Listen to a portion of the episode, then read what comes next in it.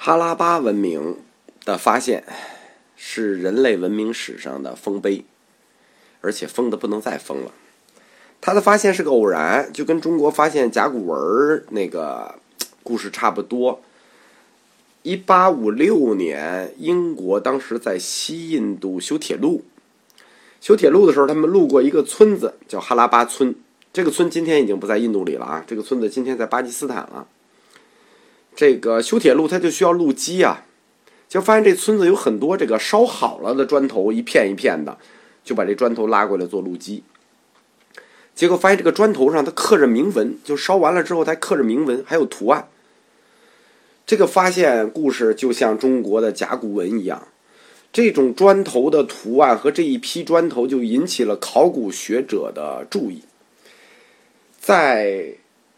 一八五零年到一九二二几年，一九三几年，就差不多这一百年时间里啊，整个世界文明有一个那个考古热，就全球性的，呃，埃及也好，印度也好，中国也好，是全球性的考古发掘热，都是以英国人和美国人主导的。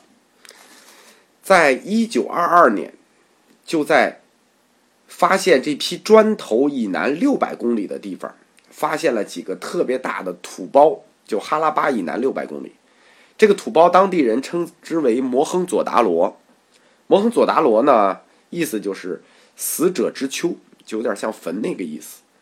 在这个大土包上呢，有一些中世纪的佛教的塔。考古调查团在摩亨佐达罗这个位置整理这些佛塔的时候，意外的发现了塔下面的古城。而且这个古城很有意思，七层，上下有七层，而且都是史前遗迹。为什么会有七层呢？因为每次印度河河水泛滥，把整个城市冲垮以后，他们又在原址上再建造，连续建过七次。三一年，在摩亨佐达罗的调查团就发表了著名的叫马歇尔报告，团长叫马歇尔。把这个摩亨佐达罗附近的这个文化称之为印度河流域文明，就当时就管它叫文明了。叫文明是有几个要素的。后来，在七十年的后来的七十年过程里，又陆陆续续发现了近百个遗迹，但是他们的文明性质是相同的，仍是以摩亨佐达罗这个地儿的规模最大，以哈拉巴的文物最完整。所以后来就称这个地方叫哈拉巴文明。哈拉巴文明，它是在地域范围里头最广阔的古代文明，就超越其他文明。它覆盖的面积啊，要比埃及文明和美索不达米亚文明，它们两个的总和面积大还要大。据说有多大呢？东西长一千六，南北长一千一。百公里啊！而且特别令人惊叹的一件事情是，哈拉巴文明它是城市文明，就是它的挖掘出来的城市遗迹是有精良的设计的。摩亨佐达罗城大概是两点五平方公里，哈拉巴城大概是一平方公里，两个城基本样式是一致的，城堡和城区。但是这个城堡啊。不是国王和贵族住的那种城堡，它这个城市城堡和城区的区分呢，城堡就是一个公共活动区域，里头有一些大型的建筑，比如御史啊、粮仓啊、会议室啊、学校啊，跟古希腊一样，在摩亨佐达罗的城堡里发现了这种公共大浴室，还有这个下水道排水。在中国古代的遗迹里头啊，公共澡堂这个概念其实是没有的。为什么欧洲就古希腊和这个印度它都有浴池这种设备呢？我们认为它可能是要用于宗教仪式的，因为在古代呢，水被认为是纯洁的。你看这个基督教的受洗，所以说这个洗浴呢，不光是有这个。清洁卫生的作用，我们认为它可能是有宗教仪式上的这个考虑。这两个城市的设计啊，非常精准，非常完整，街道啊，房屋格式啊、排列呀，而且家家都有水井。从遗迹上看，家家都有厨房，家家都有浴池，家家都有水井，而且最小的套间也是两居室。哈拉巴的这种城市文明最令人惊叹的地方在什么呢？我们知道，在古代的文明遗迹里头，比如埃及那金字塔、美索不达米亚平原，就是说，他要花大量的这个钱和精力去造那种宫殿、神庙，这种这种引起这个老百姓这个崇拜的这种庙宇，他一般不把文明不把这个精力放在平民的居处。只有印度河流域的文明，正相反，最好的建筑都是给平民使用的，没有大型的神庙，就遗迹里没有大型神庙。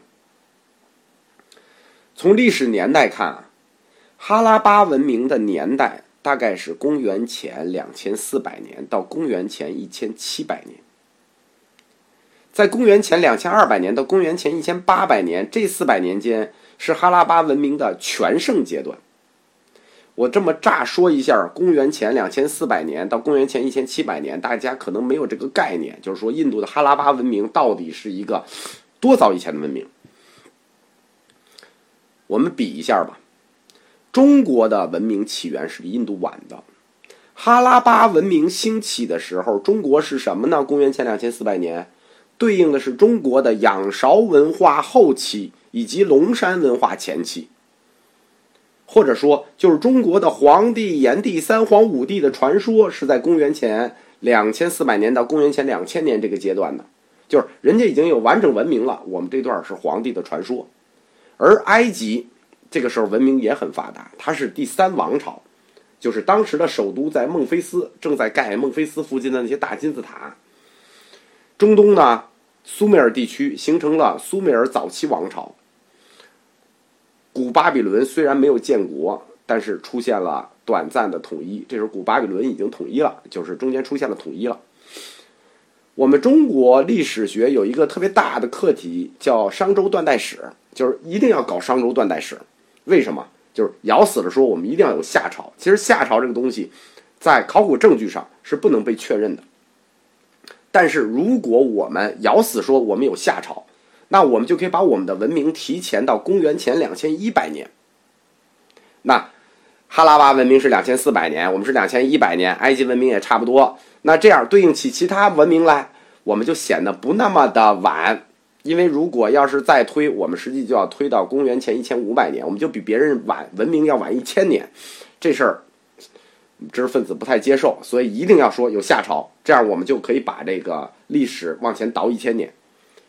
但是夏这个朝代，在国际史学界是不被承认的，除了我们中国自己认啊。我觉得从学理上也没有必要一定这么做。为什么？美国的历史短吧，短也不妨碍它强大呀，对吧？你没必要非要把自己倒到根儿上去。印度出现的这个哈拉巴文明呢，它是一个农耕文明，青铜器为主的，早期是以青铜器为主的农耕文明。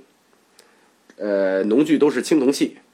农作物有大麦、小麦，在文明的晚期也出现了这个稻子。最大的这个农作物贡献呢，是哈拉巴文明贡献了棉花。棉花不是埃及出的啊，棉花是印度出的。它的棉花栽培历史是呃最早的，比尼罗河流域要早几百年。当时对于这个古印度，就是两千四百年前的印度，像。家畜的饲养、驯化、手工业、商业都比较发达。我们为什么能说它是文明呢？是因为在这个阶段，它产生了文字和宗教。从哈拉巴就摩亨佐达罗发掘出来的遗迹啊，有两千枚印章。一听印章就知道了，如果它是印章，那它肯定就有文字了啊，不然它印什么呀？印章上就是字母。原始字母大概有两百多个，现在还有那么五六十个没有被破解的，就是原始字母，有点像这个埃及的那个文字似的。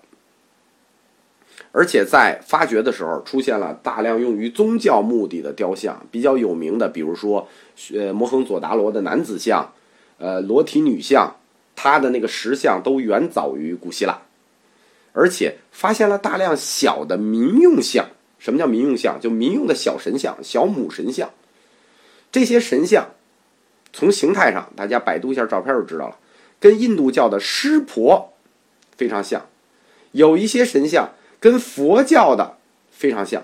可以说，哈拉巴文明的小型神像雕塑直接影响到了后来的宗教，甭管是婆罗门教也好，佛教也好，希腊教也好。但是它没有大的神像，也没有大的神庙，这是一个历史的问题。为什么呢？因为你看哈拉巴文明里头，摩亨佐达罗和哈呃哈拉巴村，它的城市规划发掘出来。非常的整齐，它连盖了七次，七次都非常有规划，说明什么？说明它有一个统一的政府，它有很高的行政效率，它所以它才能把这个城市规划的这么清楚，这么这么笔直的。但是没有大的神庙，这就不像政府干的事儿了。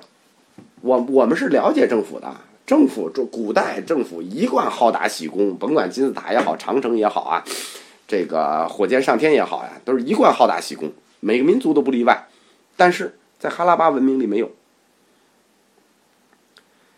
发掘的遗迹发现啊，人类最早的宗教事物出现了，就出现了宗教事物是什么呢？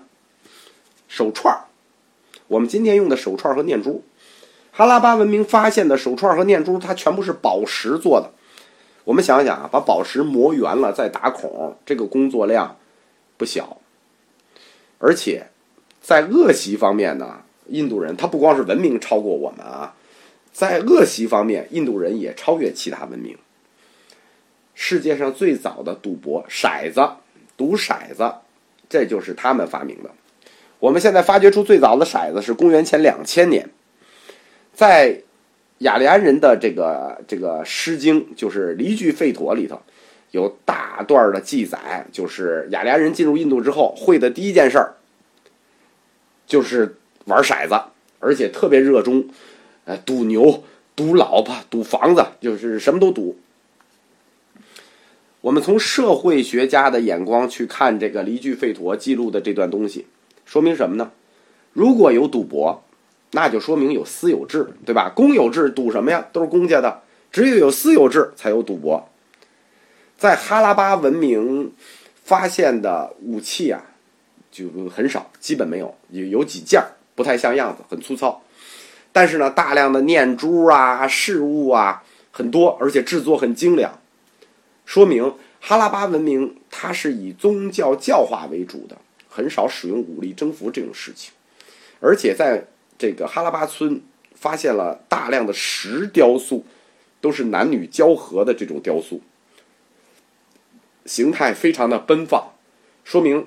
他们比较热衷于这个男女的这个事情。我在佛教史里头管这个哈拉巴人叫做淫荡和快乐的小黑人儿，我觉得这个评价还是客观的啊。这个哈拉巴文明它的消逝过程啊，就是它是怎么消消逝的，就跟克里特文明一样。很多古代文明消逝的过程是未解之谜，哈拉巴文明的消失过程也是未解之谜。有的说它是亡于外族的，被雅利安人征服的。有的说是因为水淹的，比如说像摩亨佐达罗这个遗迹，一看七层，啊，一层淹完了盖一层，一层淹完了盖一层。然后呢，也有说是瘟疫，像墨西哥一样；也有说是过度砍伐，因为人口膨胀了要砍森林，要做农田。总之，没有一个是完全站得住脚的说法。就不管怎么样，哈拉巴文明它在南亚次大陆后面的文化里，深深地留下了它的印记。就是它是实实在在的存在了，并影响了后代。在古代世界四大文明中，埃及文明和美索不达米亚文明它是出现断层的，只有中国文明和印度文明自古以来前后相续，从未间断。所以说，印度人他就在这个这块次大陆上创造了这个独一无二的文明。哈拉巴文明消逝的一个主要说法是说它亡于外族，实际就是把它的消逝而归罪于雅利安人。其实这是缺乏历史证据的，因为从这个历史的角度看，大概有两百年到三百年的时间是段历史空白，谁也不知道在这两三百年里发生过什么事情。因为雅利安人他有一个习惯啊，就是他不是有斯费陀嘛，就是干个什么事儿他都写一个歌颂诗，哎，吹一下自己的牛逼。我们要征服哪里哪里，我们要干什么什么，我们要打败谁谁谁，歌颂我的战神。